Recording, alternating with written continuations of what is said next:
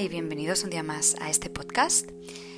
Bien, eh, en este canal muchas veces se tratan temas que se basan en leyendas históricas, en mitos, en realidades alternativas, en otras visiones de las historias que digamos que nos han ido contando, hablamos de secretos, de oscuras intenciones, de esconder un poco la verdad al ser humano, ¿no? En definitiva, tratamos un poco todos los temas siempre desde el respeto, evidentemente, y desde una mentalidad muy abierta. Me gusta pensar que hay algo que desconocemos y me gusta también participar pues en su búsqueda y su análisis e invitaros a vosotros pues a hacer un poco igual, ¿no? Sin embargo, a veces también trato temas que por mucho que nos puedan parecer ciencia ficción o que nos gustaría que no fueran reales, pues han existido de verdad, que están absolutamente documentados, ¿no? Historias que son incluso más aterradoras a veces que cualquier película de Hollywood y, no digo esto al azar, precisamente, lo de Hollywood, ¿eh? o sea, esto es importante. El hecho es que detrás de estas historias siempre suele haber algún tipo de interés de lo más alto de la pirámide de poder. Siempre algún instrumento de gobierno, mm, algún instrumento militar o de la élite está detrás pues, de estos acontecimientos que podríamos decir que son absolutamente atroces y que mm, realmente a veces solo tenemos que rascar un poco para ver que realmente han existido. ¿no? El caso del tema de hoy eh, es un poco más de lo mismo, de lo que os estoy explicando, ¿no? La oscuridad realmente es muy densa cuando decidimos adentrarnos dentro de los misterios y secretos proyectos de las agencias y servicios eh, secretos de seguridad de ciertos países. Estados Unidos, Gran Bretaña, Rusia, Alemania todos tienen o han tenido eh, enormes manchas en sus historiales. Bien, pues hoy quiero hablaros precisamente de una de estas manchas, que sería el proyecto MK Ultra. Este proyecto se gestó durante muchos años antes de la Segunda Guerra Mundial, pero oficialmente fue puesto en marcha por el director general de la CIA en 1953 aproximadamente, que se llamaba, bueno, este, este director se llamaba Allen Dulles, junto al equipo de investigación científica de la, propia agencia y el Cuerpo Químico de Operaciones Especiales del Ejército de Estados Unidos. Pero ¿en qué consistía este proyecto ultra secreto y, como se ha sabido posteriormente, bastante inmoral e ilegal? Bien, pues el MK Ultra no era más que el programa de control mental de la CIA ya antes de su creación, como os he dicho, incluso antes de 1939, se llevaron a cabo en Estados Unidos como una serie de experimentos que tenían como finalidad el lavado de cerebro y conseguir un poco la modificación de comportamiento humano. Con su perfeccionamiento durante los años acabaron integrando el uso de estupefacientes como el LSD o la mezcalina para ser llevados a cabo pues, bajo este paraguas del proyecto MK Ultra. Podemos decir que Ahora, en perspectiva y según algunas versiones, la finalidad real del proyecto era, digamos, desarrollar técnicas de control mental para manipular a los enemigos durante la Guerra Fría. ¿Por qué? Porque ellos decían que tenían conocimiento de que los rusos estaban muy avanzados en este ámbito, en este ámbito de manipulación mental. Para ello, utilizaron, la CIA, ¿eh? no los rusos, utilizaron técnicas pues, de tortura, como por ejemplo producir amnesia un poco a la carta para que ni los propios eh, entrevistados perdón, ni sus superiores fueran capaces de saber que habían estado revelando secretos durante los interrogatorios. Para estos experimentos incluso a veces se llegaron a contar con servicios de mentalistas especializados, como por ejemplo es el caso de un señor que se llamaba John Mulholland y eh, quien según el portavoz de la CIA era una persona a quien acudían, por ejemplo, cuando los interrogatorios pues no iban como se esperaba. Porque la CIA, ya lo veremos más adelante, utilizaba, por ejemplo, técnicas de hipnosis y eran técnicas que ellos no controlaban del todo. Entonces a veces sucedían cosas que, según el propio portavoz de la CIA, eh, pues parecían como cosas propias de la magia, las cosas muy extrañas, ¿no? Entonces utilizaban pues a gente mentalista, eh, como por ejemplo el caso del señor Mulholland.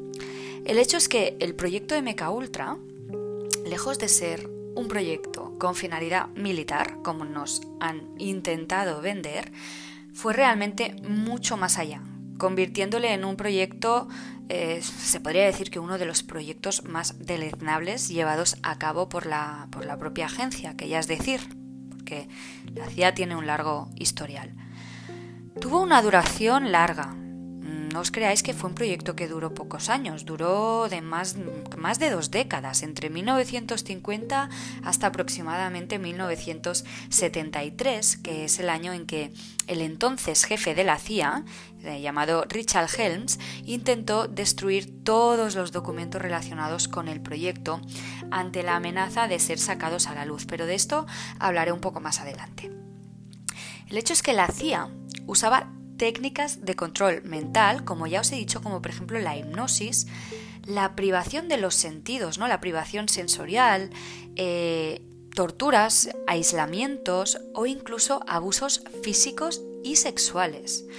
Pero es que además todo ello lo hacía sometiendo al paciente a los efectos de drogas psicodélicas como por ejemplo el LSD, que lo que hacía era alterar sus estados de conciencia y les llevaba como a un plano mental completamente nuevo y maleable, donde los científicos involucrados llevaban pues a cabo sus procesos de experimentación, ¿no?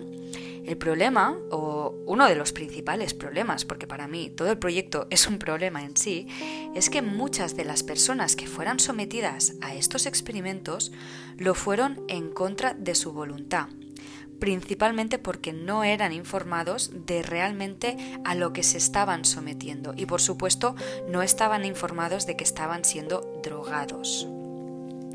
Entonces, mm, os preguntaréis cómo lo hacían, ¿no? ¿Cómo conseguían drogar a toda esta gente? Bien, básicamente llevando a cabo pues más de 150 subproyectos eh, escampados, digamos, por todo Estados Unidos y Canadá que abarcaban pues todo tipo de instituciones, ¿eh? desde hospitales psiquiátricos, colegios, universidades, cárceles, etc además de experimentar con gente de la propia agencia de la CIA. Es decir, cogían gente que trabajaba en la agencia y experimentaban con ellos sin, digamos, sin que ellos lo supieran o fueran plenamente conscientes de lo que les estaban haciendo. Lo mismo con el cuerpo militar o incluso otros agentes de gobierno. A día de hoy no, no, se puede afirmar con rotundidad que las altas esferas de estas instituciones en los que la CIA se infiltraba no dieran luz verde a que realmente, pues eso, la agencia estuviera infiltrada en ellas para llevar a cabo sus experimentos de manera clandestina. Pero bueno, todo apunta a que así era, porque si no, no se explica que tuvieran total impunidad para entrar en estas instituciones. Bien, como he dicho anteriormente, el proyecto se inició en manos de un señor llamado Allen Dulles, Allen Dulles, ¿vale? Este señor, jefe de la CIA en ese momento, la verdad es que estaba metido en fregados, ¿vale? Como por ejemplo el Majestic 12 y otros proyectos de importancia en la historia secreta y estratégica de Estados Unidos. La verdad es que es para dedicarle un podcast aparte también al señor Allen Dulles. De hecho, él fue el artífice eh, de la introducción, y esto lo veremos también más adelante, de más de 100 millones de dosis, aparentemente, de LSD provenientes de Suiza, concretamente de los laboratorios Sandoz y eh, los integró en el mercado de Estados Unidos con un único objetivo, llevar a cabo sus experimentos sociales con finalidades teóricamente militares mediante el proyecto MK Ultra. Pero ¿por qué? ¿Por qué introducir estas drogas, no? ¿Por qué introducir tantas cantidades de droga a la sociedad? ¿Por qué no utilizar cantidades puntuales de droga para experimentos totalmente controlados bajo eh, la, aceptación del paciente. ¿Por qué lo hacían así? Como digo, la introducción de los principales psicodélicos como el LSD en la población en Estados Unidos estuvo en manos de la propia agencia de la CIA. Experimentaban en varias instituciones, entre ellas las universidades. Por lo tanto, experimentaban con estudiantes universitarios que les acercaba un poco pues, a estos opiáceos, ¿no? al ácido, dando pie a los inicios, poco a poco, de lo que fue la contracultura y el nacimiento del movimiento hippie de los años 60. Pero os preguntaréis, ¿cómo lo consiguieron? No, no es que se trate precisamente de algo que se pueda hacer, considero yo, de la noche a la mañana Estamos hablando realmente de crear un nuevo movimiento social. Entonces, ¿cómo lo hicieron realmente? Bien, yo me pregunto, lo que yo me pregunto es cuántos de aquellos que llegaron a gritar paz y amor mientras consumían estos opiáceos sabían realmente que estaban siendo objeto de una manera más o menos indirecta, porque algunos sí que mm, accedían a, los experimentos de una manera totalmente mm, que lo aceptaban ellos, pero realmente hasta qué punto estaban siendo eh, eh, conscientes de que eran objeto de la experimentación de la CIA, que buscaba acabar induciendo estados mentales en ellos a través de la droga para conseguir su posterior manipulación. Sin embargo, quiero en este punto desviar un momento el tema por decirlo de alguna manera, ¿eh? porque realmente no lo voy a desviar, pero para hablar de otro nombre propio que tiene mucha importancia en esta historia precisamente que estoy contando ahora. Esta persona es el integrante de otra agencia de seguridad altamente famosa por su aparición en películas de Hollywood. Es el caso de la agencia secreta británica y el nombre de esta persona era Aldous Huxley. Aldous Huxley eh, trabajaba para los servicios secretos británicos y ya en 1930 había sido enviado a Estados Unidos para que llevara a cabo una especie de puesta en marcha de una operación que les permitiría más adelante crear una especie de diseminación masiva de droga a partir de la creación de un movimiento de contracultura. Es decir, desde los servicios británicos ya se envió al señor Huxley a crear un poco, a plantar las semillas de esto en los años 30. Era algo que ya estaban llevando a cabo en Inglaterra y que querían también expandirlo a Estados Unidos. Y para llevar a cabo este proyecto eh, lo harían basándose, digamos que en tradiciones paganas propias de imperios muy antiguos como el egipcio y el romano, con ceremonias, ceremonias donde la música y la droga alucinógena formaba parte indispensable de la iniciación y, del rito en sí, ¿no? Música y drogas alucinógenas, dos de las cosas indispensables para el movimiento pues, hippie de los años 60. El propio Huxley, de hecho, era un iniciado de la Sociedad Secreta de los Hijos del Sol, una secta formado por hijos de la élite de la Mesa Redonda de Gran Bretaña. Y de hecho, durante su estancia en la Universidad de Oxford, fue tutelado por Herbert George Wells. Él por entonces era jefe de la inteligencia extranjera británica, lo fue durante la Primera Guerra Mundial, y digamos que Wells lo moldeó, tanto a él como a su hermano Julian, ¿no? y también lo hizo con otros pupilos suyos, como el caso de, por ejemplo, George Orwell, quien escribió su, célebra obra de 1984 bajo su influencia. Esto es muy interesante también, porque todos sabemos un poco de qué habla esta obra. Entonces, fue bajo, bajo la tutela también del propio George, George Wells, ¿no? Luego también, eh, bajo la tutela de, Wells, eh, Huxley fue introducido al que sería otro de sus maestros, otro de sus mentores, que era el controvertido ocultista y británico Alistair Crowley. De hecho, Crowley era uno de los creadores del templo de Isis, de culto de estudiantes herméticos de la Golden Dawn, integrada también por otro escritor del que hablamos también en el último podcast, como era Edward Balwer Lython, y que llevaban a cabo, digamos, una serie de rituales paganos bajo efectos psicodélicos muy parecidos a los egipcios y romanos. Entonces, ¿qué pasó? Que en el 37 Huxley fue enviado a Estados Unidos a plantar pues estas primeras semillas, ¿no? De hecho, en esta primera estancia en Estados Unidos, a través de un contacto de Los Ángeles se convirtió atención, ¿eh? en guionista para algunas de las productoras más destacadas de Hollywood. Y no hablo de mm, productoras que no conoce nadie, no, no, no, de la Metro Golden Mayer, de la Warner Brothers o de Disney Studios. Y me diréis, pues ¿cuál era el papel real de un agente secreto de Gran Bretaña con lazos ocultistas y miembro de sociedades secretas paganas dentro del mundo hollywoodiense? Pues mira, mucho. De verdad, más de lo que nosotros nos creemos y, por supuesto, no era el único que fue puesto un poco para crear cultura dirigida, por decirlo de alguna manera. De hecho, eh, durante su estancia en California no solo ejerció de, guionista para estas grandes productoras, sino que Huxley también se dedicó a ir creando una serie de cultos a lo largo de todo el estado de California, donde inculcaba los ritos iniciáticos que sus mentores, Balwer Lython o Crowley, habían aprendido en sus viajes a la India, como la propia Elena Blavatsky, de nuevo aparece en nuestro podcast, sentando un poco las bases a finales de los años 30 y de la década de los 40 para la posterior entrada en escena de la cultura LSD en los años 60. Y me diréis, vale, muy bien, ¿qué tiene que ver todo esto con MK Ultra? Pues como he dicho, las, semillas plantadas por Huxley empezaron a recoger sus frutos pues durante esta década de los 50 y 60. El tema es que el, LSD fue creado en un laboratorio de Berna, no sé si lo sabíais, en Suiza. Eh, el laboratorio se llamaba Sandoz, os lo he comentado antes, y fue creado por un científico llamado Albert Hoffman. Aparentemente fue creado por error.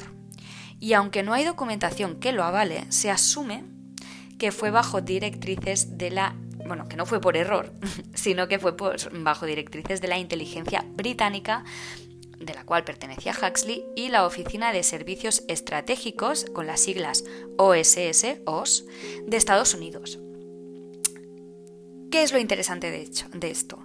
Pues de hecho, cuando fue descubierto el LSD en 1943, el director de la central de la OS en Suiza era precisamente Allen Dulles, el que fuera posteriormente director de la CIA cuando se crea el MK Ultra, y tendría como asistente a uno de los hijos de la familia dueña del laboratorio Sandoz, donde se crea el LSD. Esta persona se llamaba James Warburg, quien posteriormente trabajaría mano a mano con Huxley, el personaje del que llevamos un rato hablando. Ya veis que es un poco un círculo que se cierra y a partir de aquí, bueno, pues cada uno que saque sus conclusiones, ¿no?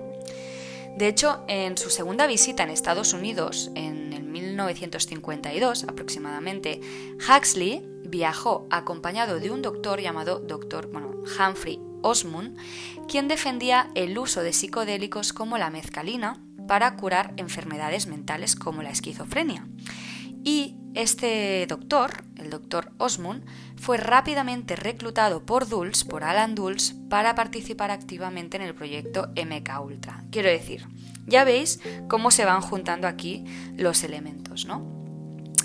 Mientras tanto, mientras estaba produciendo el MK Ultra y Osmond trabajaba para Alan Dulles, eh, de forma paralela, el propio Osmond trabajaba también con Huxley, realizando pruebas con mezcalina y LSD que financiaba ni más ni menos que la Fundación Ford, aunque mm, sí que es verdad que esta acabó rechazando eh, patrocinar la idea de Huxley y Osmond porque ellos querían crear como una especie de fundación privada para el LSD. Aún así, Huxley em, expandió el proyecto de LSD y mezcalina que había hecho con Osmond, reclutando personas a las que ya habían iniciado anteriormente en sus cultos durante su primera instancia en Los Ángeles, los que hemos comentado hace un momento. Y una de estas personas, de hecho, fue una persona llamada Alan Watts, quien acabaría fundando la Pacifica Foundation. Sé que os estoy dando muchos datos, pero es que todo tiene sentido. Escuchar, ¿eh? porque la Pacifica Foundation era la patrocinadora de las primeras emisoras de radio que ponían lo que se conocía como el Liverpool Sound. Los Rolling Stones, los Beatles, The Animals, etc. E hicieron lo mismo más tarde con otros géneros como por ejemplo el acid rock o el punk rock. Todos ellos, mm, bueno, no sé, música muy típica de la época del movimiento hippie. Es decir, un, un, iniciado de Huxley, de los cultos creados por Huxley, lideraba las radios que promovían la música de la contracultura. O sea, todo estaba atado y bien atado, todo estaba saliendo bien, sin ningún tipo de duda. Pero el hecho es que Watts no fue el único con altavoz que se vio influenciado por toda esta vorágine de contracultura y LSD. Lo cierto es que, como he dicho antes, la CIA compró varios millones de dosis, igual que Huxley, que también compró las suyas ¿eh? a Sandoz, para repartir a diferentes instituciones eh, sin conocimiento ni consentimiento en muchos casos. Pero también lo sabía que se sometieron voluntariamente, como también os he dicho antes, a estos pues, experimentos y que tendrían un papel fundamental en el desarrollo de este experimento social. ¿Vale? Es el caso, por ejemplo, eh, quizás en el caso de Theodore Kaczynski, también conocido como una bomber, a quien Netflix dedicó todo un documental, no tiene tanta influencia eh, en, la expansión del movimiento, pero sí que se ve claramente los efectos de, este experimento. ¿no? Él participó voluntariamente, de hecho, en los experimentos de la CIA cuando estudiaba en la Universidad de Harvard, aunque realmente más tarde él bueno, acabó como aceptando que no era plenamente consciente eh, realmente de los verdaderos efectos que iba a tener en él. De hecho, desencadenó pues todo lo que podéis ver en, la serie de Una Bomber de, Netflix. Otra persona, y esta sí que quiero destacarla, eh, fue Ken Kesey, que era el autor de Alguien voló sobre el nido del Kunko, que bueno, luego se hizo una película, etcétera, pero Ken Kesey eh, también participó voluntariamente en los experimentos, y, eh, pero en su caso fueron los que se llevaron a cabo en la Universidad de Stanford. Y él fue como una pieza clave para la promoción de la, droga y de la cultura hippie. A través de, su influencia, pues eh, participó activamente en la expansión de, de, la cultura de la droga y la cultura hippie. ¿no? Claro, esto interesaba enormemente a la CIA, porque ellos lo que querían era expandir al máximo el LSD de una manera totalmente, digamos, orgánica y ver, estudiar, analizar qué efectos tenía en la sociedad. Otro caso, por ejemplo, muy célebre, de caso que se puede acusar al MK Ultra de participar directamente fue, por ejemplo, el ejemplo del suicidio en masa del templo del pueblo que vivía en el culto de Johnstown, eh, liderado por Jim Jones. Este también es un caso muy, muy, muy célebre y, digno de estudiar, porque realmente se cree que esta, este suicidio en masa fue derivado de, toda una experimentación con LSD eh, por parte de los integrantes del culto que acabó eh, induyendo a este suicidio en masa. Pero bueno, dicho todo esto, explicado todo esto, explicado un poco por qué, qué hizo la CIA exactamente, por qué quería hacer un control mental, cuál era su objetivo final, ellos decían que era un, tema militar, realmente no se acaba de entender por qué llegaron a experimentar con la sociedad, incitándoles a, la, probar la droga, el LSD, a engancharse al LSD y estudiar sus efectos con una finalidad de, manipulación mental, todo esto era muy difícil realmente de que alguien se diera cuenta en ese momento que era la propia CIA quien estaba comprando la droga y vendiéndola en el mercado, ¿no? Entonces me diréis, ¿cómo se descubrió todo el pastel? ¿Cómo es que hoy en día sabemos del cierto que todo esto realmente pasó, que no es narrativa novelística creada por, pues, pues por conspiradores o por lo que sea, ¿no? ¿Cómo ha llegado a nosotros si, por ejemplo, Richard Helms, el director de la CIA en 1973, como he dicho al principio del podcast, pues hizo todo lo posible para destruir las pruebas documentales? ¿Cómo puede ser que nos haya llegado? Bueno, pues lo debemos a varios acontecimientos. En primer lugar, y el nombre propio que hay que destacar en todo esto, es el de Frank Olson. Perdón. Frank Olson se quita la vida en 1953, aparentemente lanzándose desde varios pisos de altura del hotel en el que se encontraba en ese momento. Olson estaba allí tutelado por un agente de la CIA llamado Robert Lashbrook y estaba allí porque tras querer dejar su trabajo como químico al servicio del ejército de Estados Unidos y colaborador de proyectos como el propio MK Ultra, se le había asignado un psiquiatra muy ligado a la operación de MK Ultra, quien le había designado como enfermo mental y había sugerido su internamiento en un hospital psiquiátrico. Bien, el caso es que bajo la tutela de la CIA, como os he dicho, Olson no llegó a ese hospital, sino que se tiró por el balcón del hotel en el que se encontraba pues, confinado antes de acceder al hospital, poniendo fin a su vida. ¿no? La CIA aprovechó para alegar enajenamiento mental, pero su familia se negó a aceptarlo rotundamente. Años después, en 1973, algo tuvo que asustar mucho al director de la CIA de ese momento, Richard Helms, que intentó pues destruir todo lo que tenía que ver con el proyecto. Sin embargo, un chivatazo al New York Times hizo saltar por los aires todo el escándalo un año después, en 1974, llevándolo todo ante las comisiones Church y Rockefeller, que eran unas comisiones que se encargaban de investigar precisamente las posibles actividades ilegales de los servicios de, inteligencia de Estados Unidos. ¿no? Finalmente, eh, gracias a varios testimonios eh, que habían participado o habían sido víctimas directas del proyecto, así como aproximadamente unos 20.000 documentos que salieron a la luz tras la publicación de la Ley de la Libertad de Información en el 77, pues eh, no le quedó nada, ninguna otra opción a la CIA, digamos, que confirmar que sí, que se había estado haciendo una experimentación bueno, con la sociedad estadounidense sin su consentimiento durante décadas. Bien, respecto a Olson, a Frank Olson, la teoría del suicidio que quiso vender la CIA, como os comento, pues no convenció a la familia, quien consiguió exhumar el cuerpo y reabrir el caso muchos años después.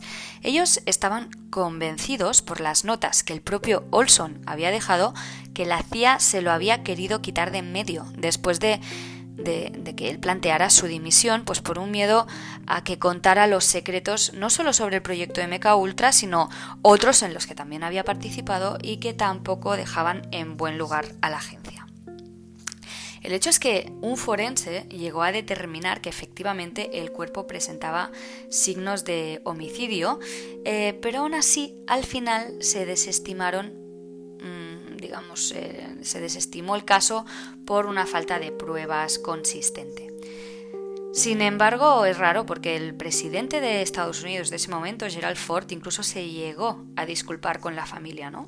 ¿Por qué? Pues no lo sabemos. El hecho es que Olson sí que es verdad que mm, había participado en un experimento que tuvo lugar en Francia, y es curioso que él estuviera allí, es, de hecho liga directamente al proyecto MK Ultra con experimentos con LSD fuera de territorio de Estados Unidos, porque eh, aproximadamente en el 53-54, ahora no recuerdo bien la fecha, Olson fue enviado a una pequeña ciudad de Francia donde había habido como un caso de brote psicótico general, como muchas personas de golpe habían tenido que ser ingresadas, incluso dos se llegaron a suicidar. ¿no? Eh, este caso fue mm, rápidamente saltaron todas las alarmas y fue analizado y sí que es verdad que con el tiempo se atribuyó al proyecto MK Ultra porque se encontraron restos de restos de LSD en el pan que se vendía en ese pueblo. Es curioso, quizás no se hubiese asignado al MK Ultra si no fuese porque el propio Olson se encontraba en esa ciudad haciendo una serie de experimentos que a día de hoy pues se desconocen, ¿no? En fin, está claro que Frank Olson tuvo un papel muy importante y a ver, mm, no se puede demostrar porque no se demostró en su momento, pero las pruebas apuntan a que el suicidio es más que discutible, por lo menos vamos a dejarlo aquí.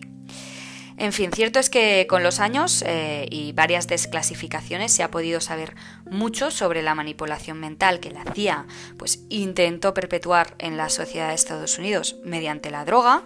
Eh, no se sabe exactamente el por qué, cuál era la finalidad real, pero aún sigue siendo un capítulo muy oscuro del país, del que sin duda, pues ya os digo, es que faltan muchos datos por saber quedaron muchos de ellos destruidos por Helms pues en, el 73. Sin embargo, podemos ver eh, derivados del propio proyecto a día de hoy, como no sé, podemos llamarlo casi casi como pequeños herederos de, esta manipulación a través del LSD, como pasa por ejemplo pues con los propios medios de comunicación o con las redes sociales, ¿no? técnicas de modificación del comportamiento a gran escala mediante el uso de factores externos que condicionan pues, nuestras mentes de una manera sutil, efectiva y, a gran escala, ¿no?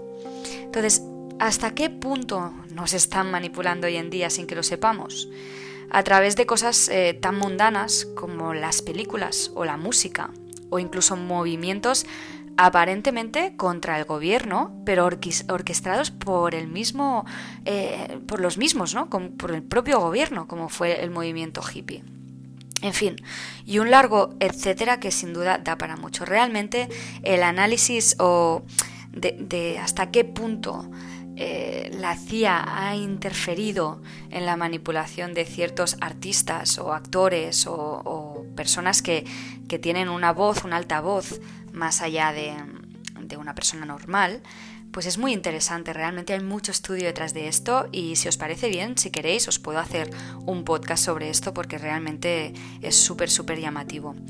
En fin, espero que por lo menos lo que os he contado hoy os haya gustado. Si queréis que os haga un tema más centrado, por ejemplo, en, cómo actualmente pues actores, actrices, músicos eh, podrían estar esparciendo un poco esta, esta, manipulación mental, pues dejármelo en comentarios en el post, en enigmas.blogspot.com o en Twitter si queréis.